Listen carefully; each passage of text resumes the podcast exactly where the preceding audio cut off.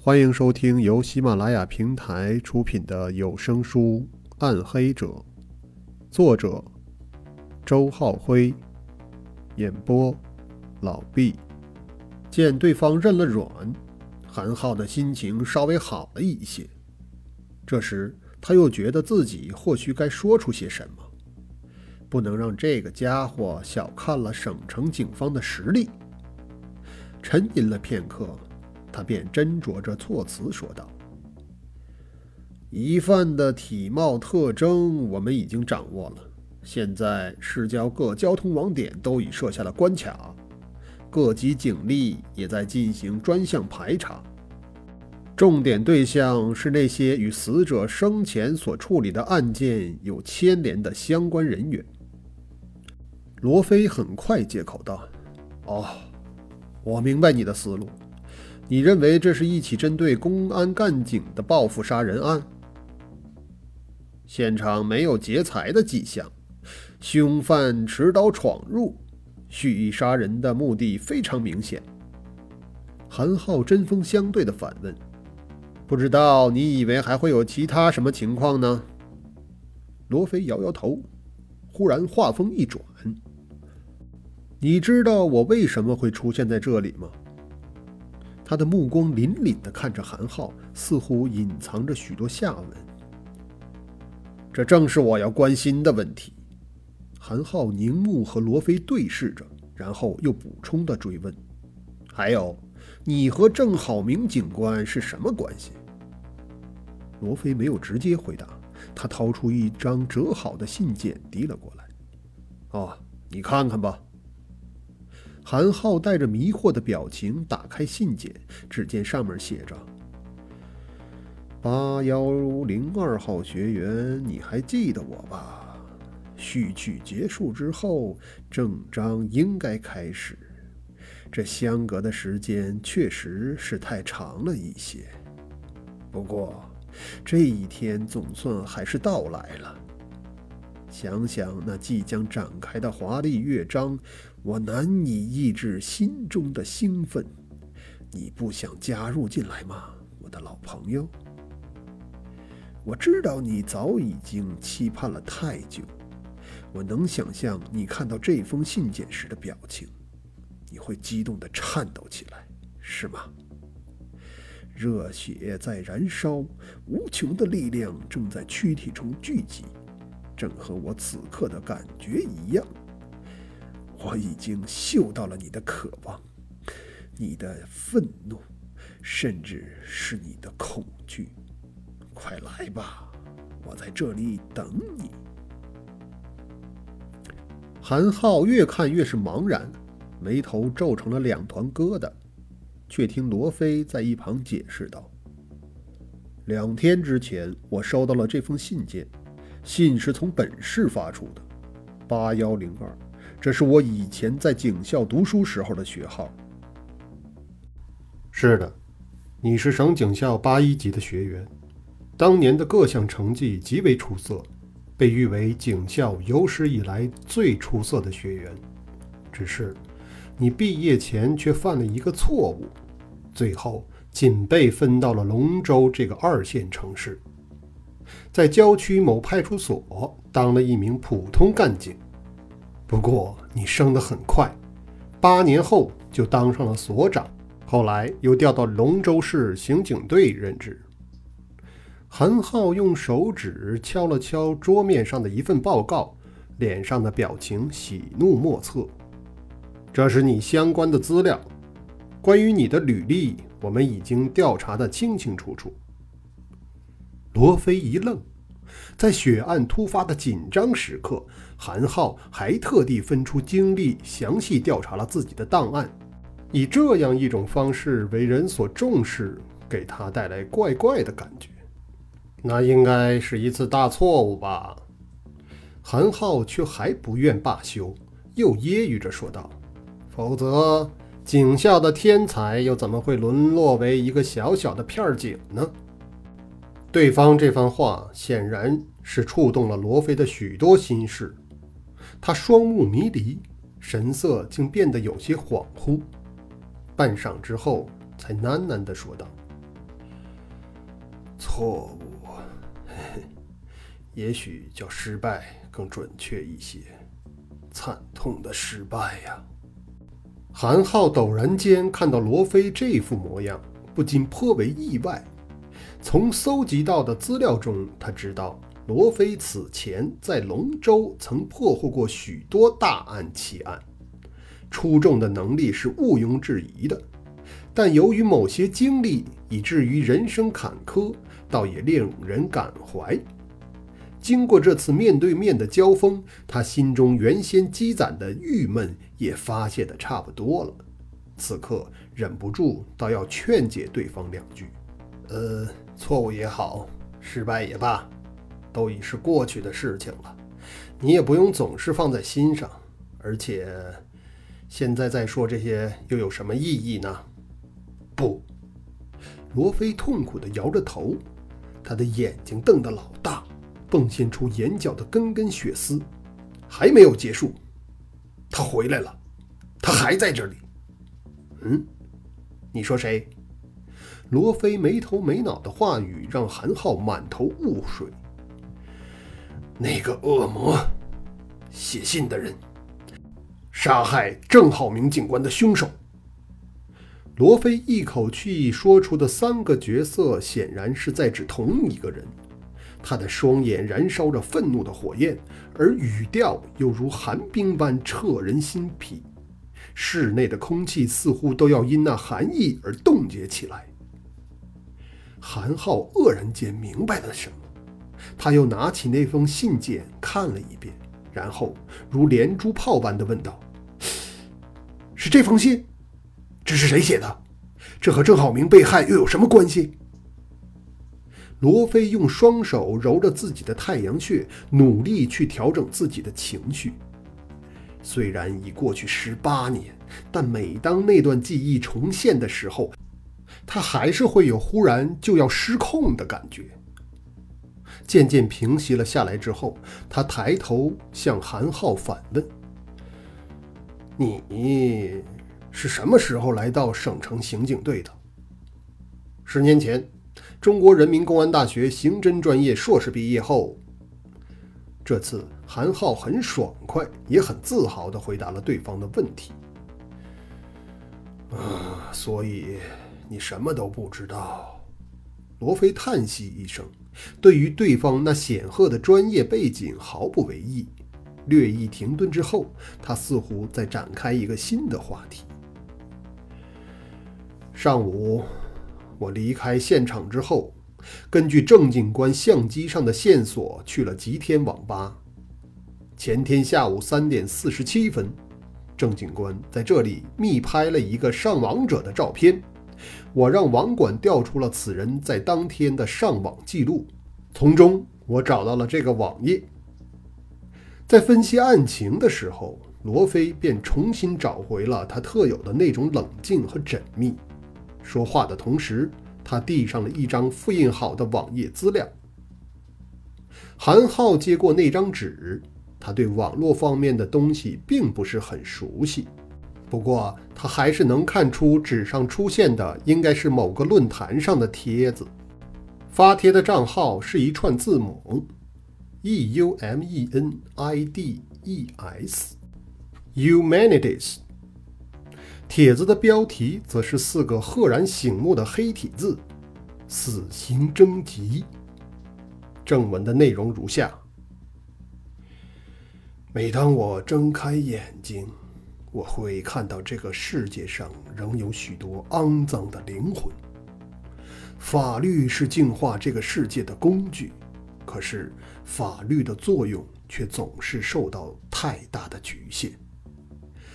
有人做了坏事，可这些坏事却不受法律的管辖；又或者有人做了坏事，可法律却找不到将他定罪的证据。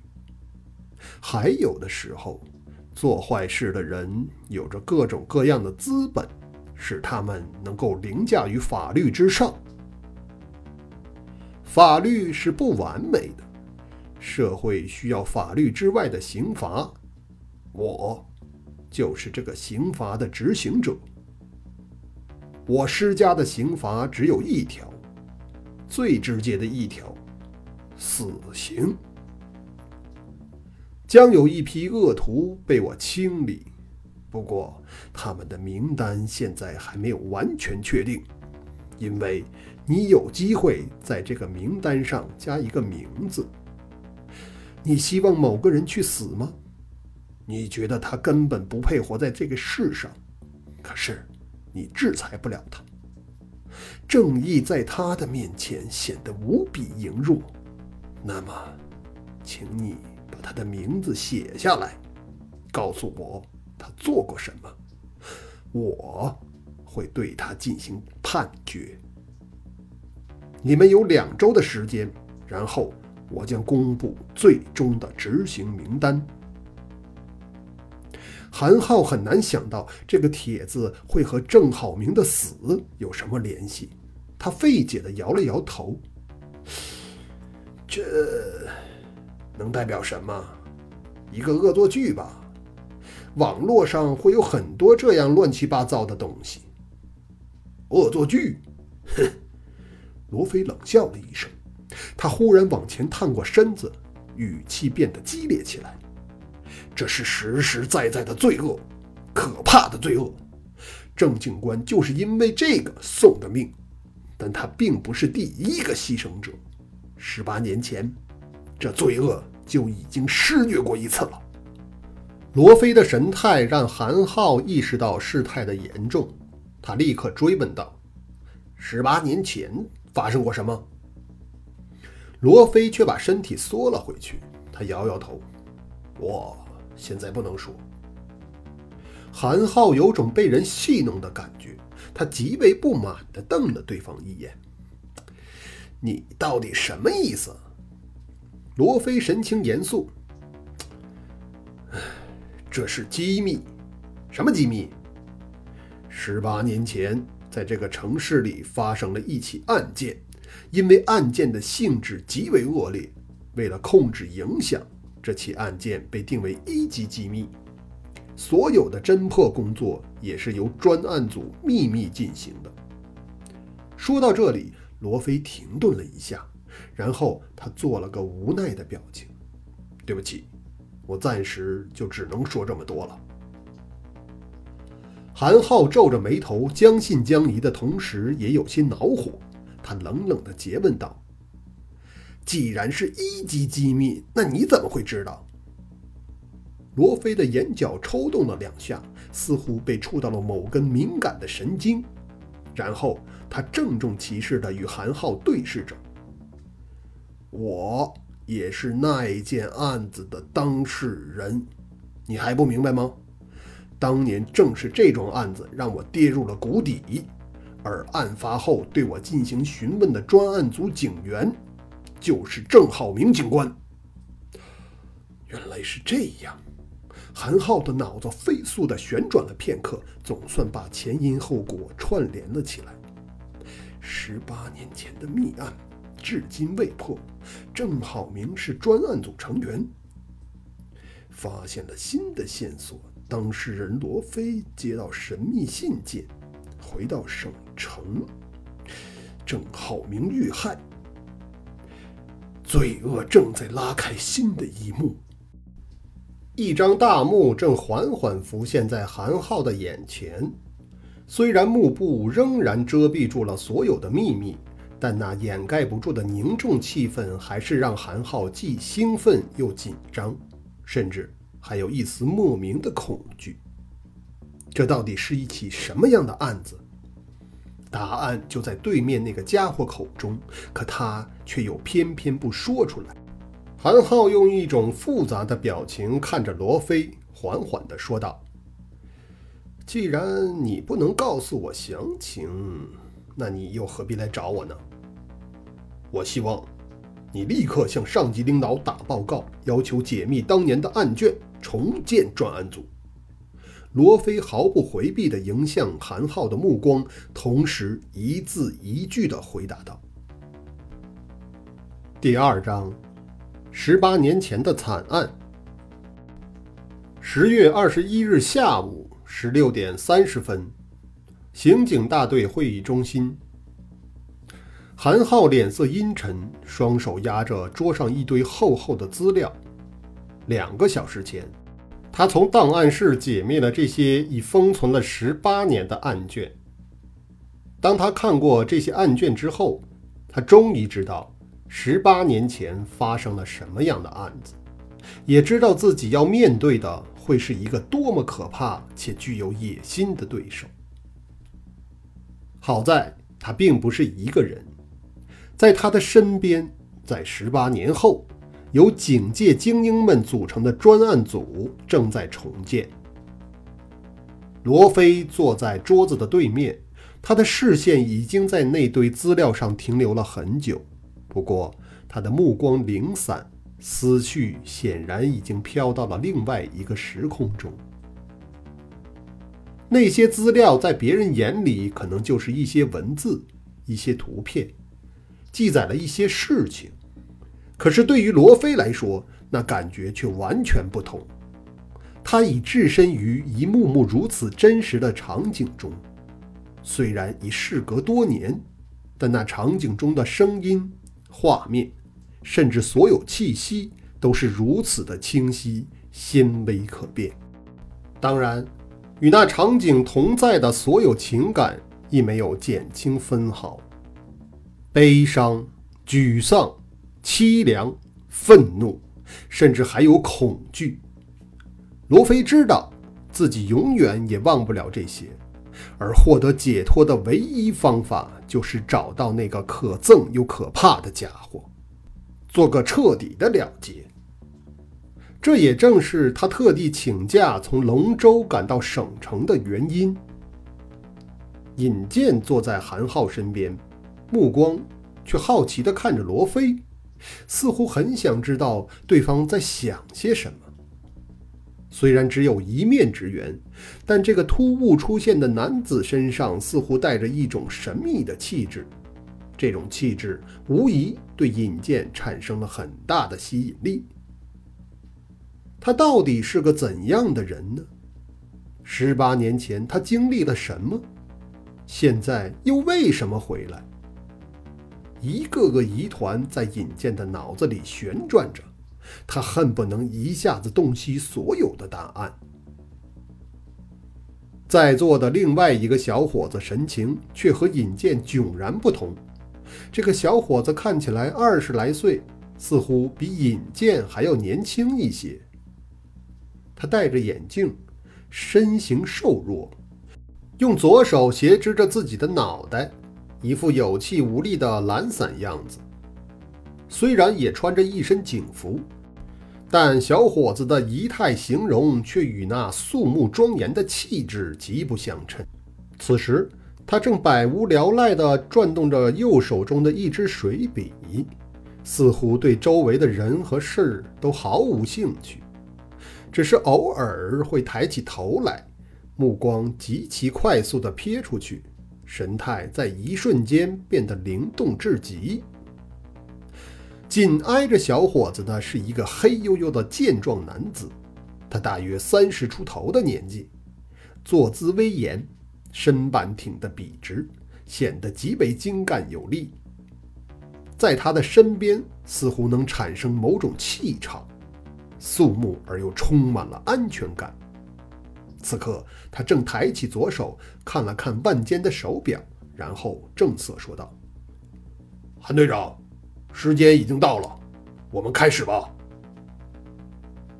韩浩的手指在那叠案卷上轻轻敲了敲，踌躇片刻，答道：“嗯，还有一个人没来，这样，我们再等三分钟。”确实。在罗非和转水笔的小伙子之间还空着一个座位，这会是一个怎样的练习者？又为什么会迟到呢？这么重要的场合，纪律应该是第一位的。健壮男子多少有些不满，他看着韩浩，拔高了声调：“如果连内部都无法协同，那还怎么去和对手作战呢？”等三分钟。韩浩又简短的回了一遍，他说话的声音不大，但却透着一股不容辩驳的坚定与威严。健壮男子收回目光，不再多说什么了。而门外却有一个声音接着响了起来：“你们不用等，因为我早就已经在这里了。”伴随着这声音，一个身影走进了会议室。所有人的目光立刻都被这个身影吸引了过去，就连罗非也从沉思中抬起头来，眼中闪过一丝诧异的神色，因为这实在不像是应该在此时此刻出现的身影。在刑警大队的会议室里，在这个充满了男性阳刚和威严气息的地方，居然会出现这样一个女人。毫无疑问，这是一个标准的南方美女。她身形纤弱，面容俊俏，大大的眼睛，口鼻却生得灵巧秀气。一头柔软顺滑的长发，黑得耀眼，衬得细嫩的肌肤愈发白皙。你很难从外观上判断出她的准确年龄，因为在她的双颊上洋溢着充满青春气息的红润光泽。可她的眉宇之间又透出一种只有成熟女人才具备的干练和锐达。即便是会议室的召集者韩浩，此时也显得有些意外。他微微眯起眼睛，用很不确定的语调问了一句：“嗯，你是穆老师？”“是的。”那女子点头答道。脸上挂着若有若无的笑容。省警校犯罪心理学专业，穆建云讲师。他一边自我介绍，一边在罗非身边的空位上坐了下来。韩浩释然地笑了一下。穆建云。当省厅领导向他推荐这个犯罪心理学专家的时候，他实在没有想到对方居然是一个风姿绰约的女子。但他并没有因此对此人的实力产生怀疑。能得到省厅的推荐，那可不是一般人能享受的待遇。而且，从另一个角度来说，线条细腻的女人在心理研究方面本来就比男人更有优势。既然你早就来了，那为什么不进来？那健壮男子还没有抛却先前的不满，他直愣愣地看着穆剑云，毫不客气地问道：“我从那里看着你们。”穆剑云用手指了指会议室高处的一个气窗。面对同伴的迟到，每个人会展现出不同的反应。我可以借此对你们有个初步的了解。那气窗确实是个观察屋内的好地点，居高临下，视野开阔，又不易被屋中人察觉。健壮男子皱起眉头，从鼻孔里沉沉地闷出一口气来。想到刚刚被人像看动物表演一样窥视着，他心里产生一种很不爽的感觉。但是男人的自尊又使他无法把这种不爽冲着一个柔弱的女子发泄出来。穆剑云的右手边坐着那个戴眼镜的年轻人。自从女讲师进屋之后。他的目光就一直紧紧地追随在对方的身上。此刻，他接过话茬问道：“那么，请问这位女士，你现在了解我们了吗？”他的脸上满是嬉笑的表情，语气也多少有些轻佻。穆剑云瞥了年轻人一眼，在场的所有人中。你的工作热情是最差的。当然，如果一个人成年累月地面对电脑，整天与那些枯燥的二进制数字打交道，他的心里难免会产生厌烦。过度孤独带来的压抑感，甚至会使他的性格产生一些扭曲。比如，面对一个陌生女人的出现，你会产生一种莫名的新鲜感。我很希望这种感觉能够刺发你工作的状态。不过，有一件事我也得讲清楚，我对你是不可能产生任何兴趣的，即便你是警界赫赫有名的电脑高手曾日华先生。